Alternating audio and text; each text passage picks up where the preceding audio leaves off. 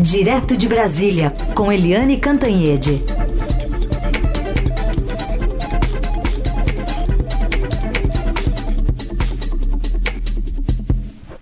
Oi, Eliane, bom dia. Bom dia, Raíssen, Carolina, ouvintes. Oi, Eliane, bom dia. Vamos falar sobre o Fundeb, que no final das contas, apesar da pressão do governo, né, conseguiu passar, foi aprovado, uma vitória para a sociedade, né? Uma vitória para a educação brasileira que sofreu tanto nesse um ano e meio. Olha, tá uma festa, uma festa, assim, é, e-mail, WhatsApp, tá todo mundo comemorando, porque é, isso é uma vitória, como você disse, Carolina, da sociedade brasileira, uma vitória do Brasil. Então, você tem a Marilena Castro, que foi secretária é, executiva do MEC no governo Temer, é, comemorando.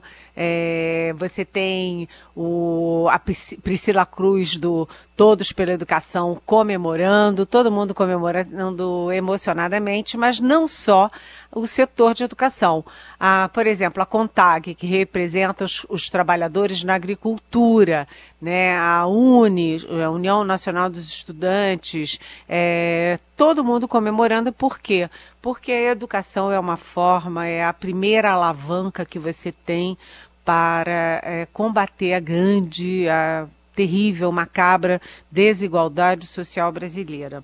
É, o Fundeb é um fundo que financia a, o ensino básico, o ensino público, as escolas públicas e, enfim, é fundamental. Esse fundo é um fundo fundamental para a educação.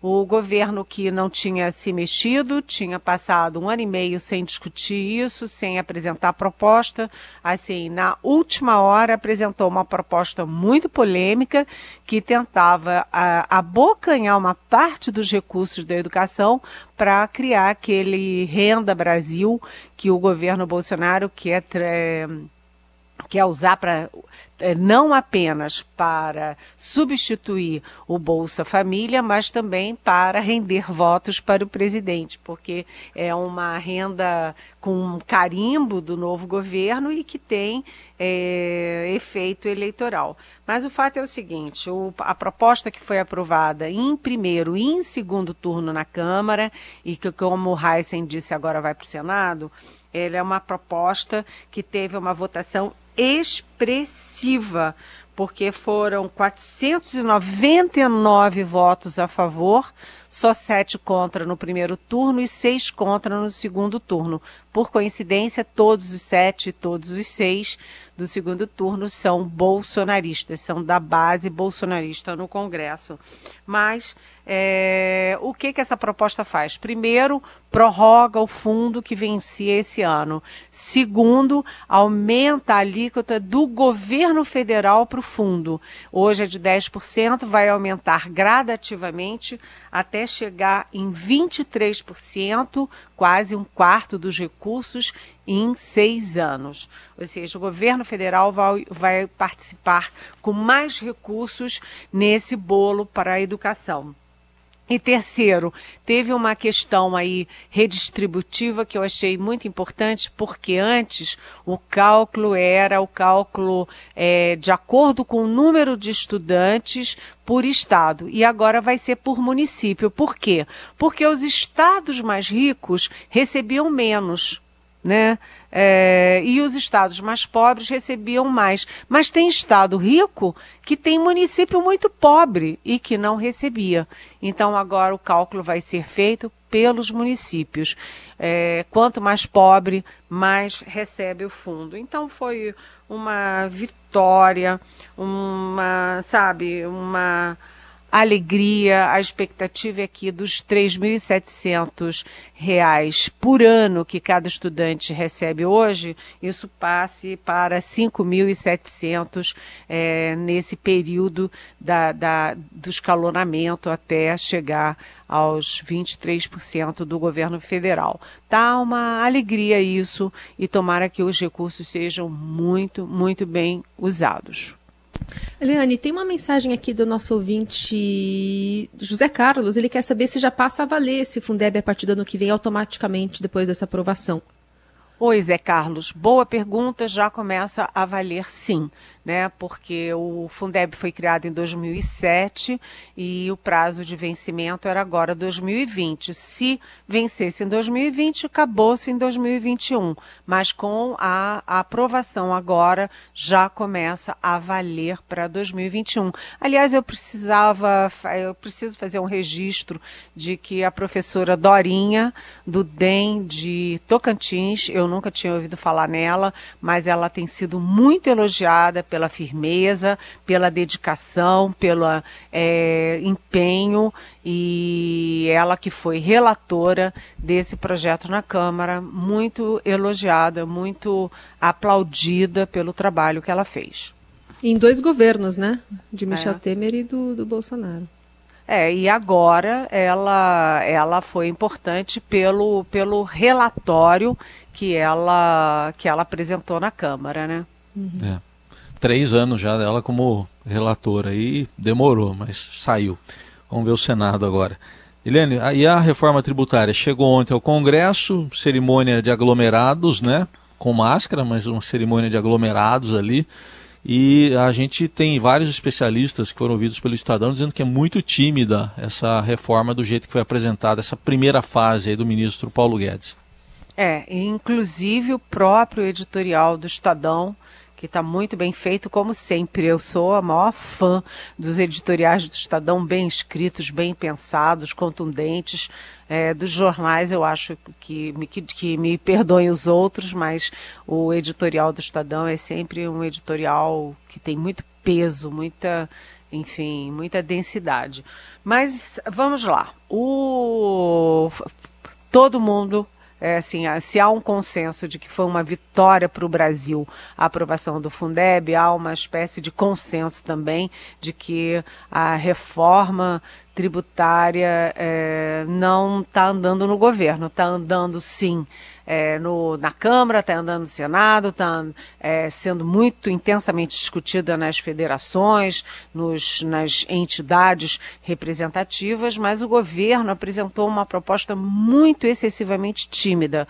É, nas propostas do governo de simplificação de impostos, é, na proposta que o governo apresentou, é, é, eles só apresentaram o seguinte: a fusão de PIS e COFINS e COFINS num imposto só, com uma alíquota de 12,5%. Mas as propostas, tanto da Câmara quanto do Senado, juntam vários impostos. Eu acho que são pelo menos cinco ou seis impostos ou seja, elas simplificam muito mais esse emaranhado de alíquotas de é, imposto, de tributo, de é, enfim, é uma, um festival que ninguém entende direito e as propostas, tanto da Câmara quanto do Senado, são consideradas mais avançadas. Agora, de qualquer jeito, só o fato de o Paulo Guedes ter ido ao Congresso, é, se reunido com, é, publicamente, dado entrevistas, tudo, com o presidente do Senado, Davi Alcolumbre, com o presidente da Câmara, o Rodrigo Maia, isso já tem uma simbologia, uma simbologia de que, quem sabe dessa vez, mesmo aos trancos e barrancos e mesmo lentamente, a reforma tributária saia. É, a, essa reforma vem sendo discutida, sei lá, acho que há uns 20 anos, há muitos anos que ela é discutida já teve vários, incontáveis propostas, incontáveis relatores, incontáveis é, quase vai, mas acaba não indo. Por quê? Porque tem o interesse do governo federal, que é diferente dos governos estaduais, que é diferente do gover dos governos municipais. Tem os vários setores, né? Indústria, comércio, serviços, agricultura, tudo isso, cada um puxa a sardinha para a sua brasa. Então é muito difícil.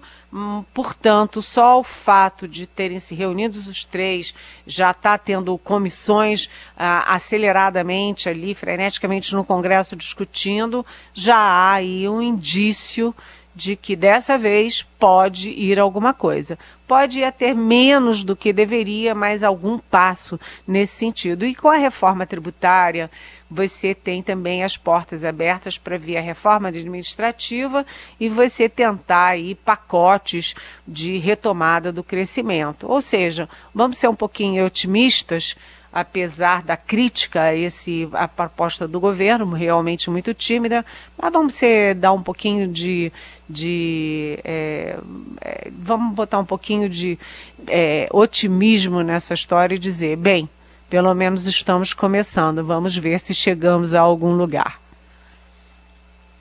Eliane, é, eu acho que com essa explicação você também responde a pergunta da Regina Ferrari, que fala sobre justamente a reforma tributária. Ela quer saber quanto o aumento de imposto, né, o PIS mais COFINS, hoje está em torno de 9,3%. Ela leu que, o, leu que o governo quer unificá-lo entre 11 e 12. Que reforma é essa, fora o privilégio dos bancos?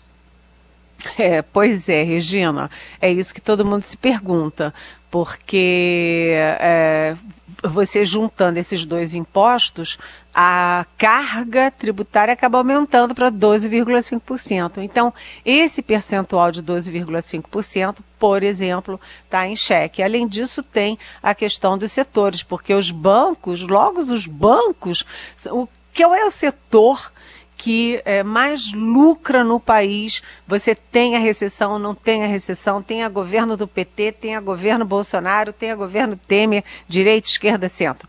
Quem sempre mais lucra é banco. Portanto, qualquer reforma tributária que seja minimamente razoável tem que sim é, focar aí em maior contribuição para esse bolo tributário é, do sistema financeiro, né? Mesmo qualquer leigo, como eu sou leiga nesse assunto, é, conclui o óbvio. Né, uma reforma tributária que tem um mínimo de justiça não pode deixar banco de fora, né? Helene, há pouco saiu o resultado do teste coronavírus do presidente Jair Bolsonaro, confirmado pela Secretaria Especial de Comunicação Social do Ministério das Comunicações e deu positivo de novo. Pois é, é já sem, pelos meus cálculos, já tem duas semanas que o presidente está é, com coronavírus, duas semanas é bastante tempo e ele já fez, é, já é o terceiro exame que ele fez. O primeiro foi no dia 7, o segundo foi no dia 15 e agora esse é o terceiro e ele continua com o vírus. É, mas o presidente tem reagido bem, é, a, a, gravidade, ele em nenhum minuto ficou no estado grave, ele tem aparecido nas lives, tem aparecido ali no Jardim do Alvorada, comprovando que a, a, contaminação dele não foi daquelas que te leva para a internação, que te leva para intubação, nada disso, graças a Deus, ainda bem.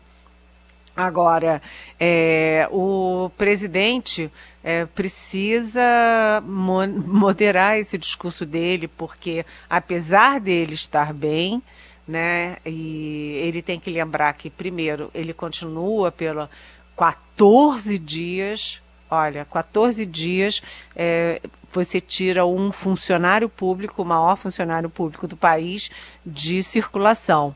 E imagina isso quando você tem 2 milhões e meio quase de contaminados no país é, tirar gente duas semanas, três semanas é, de circulação do seu trabalho, etc. E o presidente tem que lembrar também que a gente está batendo recordes aqui no Brasil também do número de mortes, porque ontem, é, nas últimas 24 horas completadas ontem, foram mil 346 mortes e a mortalidade média na semana, nos últimos sete dias, a mortalidade diária média foi de 1.048, ou seja, o Brasil tem mais de mil mortos por dia de coronavírus e já atingiu o número de 81.597.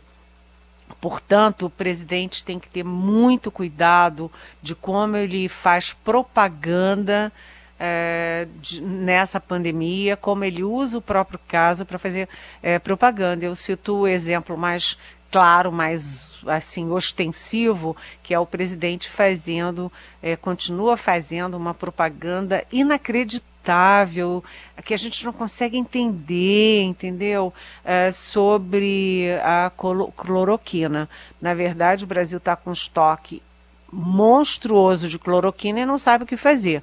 Os Estados Unidos mandaram 2 milhões de doses. Só que mandar em vidros grandes tem que ter equipe, tem que ter é, condições de laboratório com, com a temperatura X, com as condições Y, que custa uma fortuna, para pegar aquilo tudo e, e transformar no, em, em tabletes é, individuais. É uma loucura isso. Aí o Exército também, o presidente botou o laboratório é, farmacêutico do Exército para produzir mais não sei quantos milhões, parece que um milhão, um milhão e tanto. Enfim, a gente tem aí quatro milhões e tantos de doses de um medicamento que nenhuma entidade médica científica do mundo, nenhuma, é, indica como eficaz no tratamento da Covid-19 e todas advertem para os efeitos colaterais. Então, o presidente que continua com o Covid, que continua é, sendo obrigado a ficar recolhido no Palácio da Alvorada, repousando e se cuidando, é, enfim, ele tem que ter cuidado com como ele usa a sua própria doença para não é, induzir os brasileiros a cometer erros durante uma pandemia que mata é, mais agora quase 82 mil pessoas.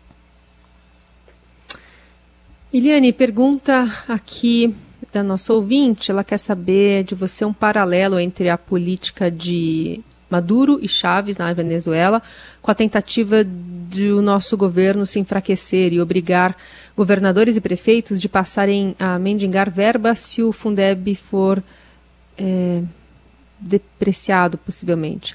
Lembro que os governadores na Venezuela, no início, tinham muita força, eram opositores e ganhavam eleições, mas foram sendo minados. Pergunta a ouvinte Regina.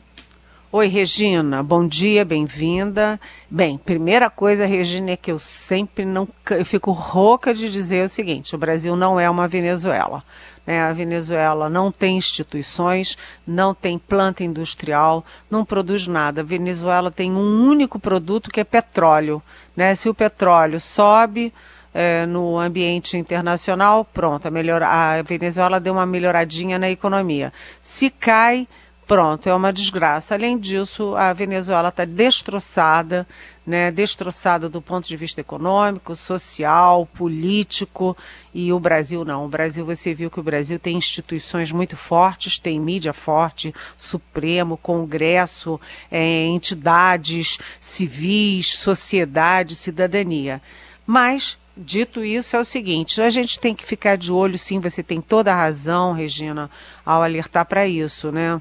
A gente não pode, no momento de pandemia, de crise econômica, de desemprego, quebradeira de empresas, você não pode ficar numa guerrinha política entre governo federal e governadores. E isso é um risco, porque quando você olha as atitudes do presidente Bolsonaro, elas têm um viés sempre muito político. E ele sempre escolhe inimigos, guerreia como contra inimigos imaginários, contra ideológicos, etc. E nesse momento, como ele está num momento de trégua com o Supremo, com o Congresso, a guerra está muito focada em governadores. Não se pode usar instrumentos de Estado para fazer uma guerra particular do presidente da República contra governadores que eventualmente poderão ser seus adversários em 2022. Portanto, Regina, obrigada por trazer essa questão aqui para nossa rádio Eldorado.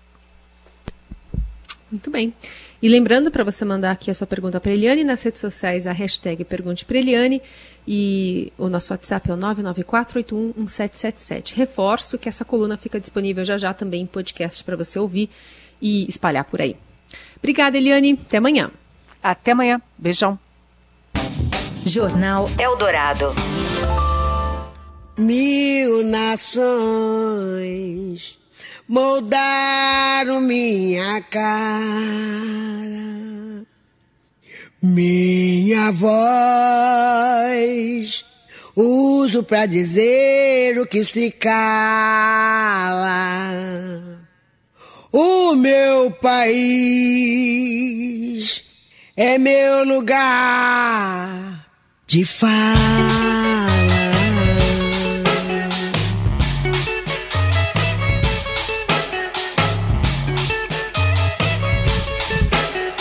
Elza Soares, a gente está ouvindo aí o que se cala. Ela que aniversaria duas vezes por ano, né? Dia 23 de junho é a que está na carteira de identidade, é a data do, da carteira de identidade. E hoje. Que bom que a gente pode falar duas vezes pelo menos. A gente fez, né, uma homenagem no dia 23 também, né, Carol? Isso. Aliás, deixa eu corrigir. 23 é na certidão e hoje é na carteira de identidade.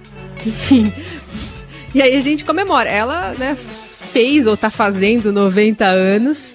Nunca foi muito de aniversário, mas está comemorando bastante nessa pandemia, até pela possibilidade de fazer as lives, né? Ela tá com dificuldade até de se locomover e é muito mais fácil para artistas é, fazerem essa live assim e acabar ficando mais próximo, né, dos, dos fãs, né, trazendo a felicidade para os fãs, especialmente nessas datas especiais. Pra que separar? Pra que desunir? Meu choro não é nada além de carnaval.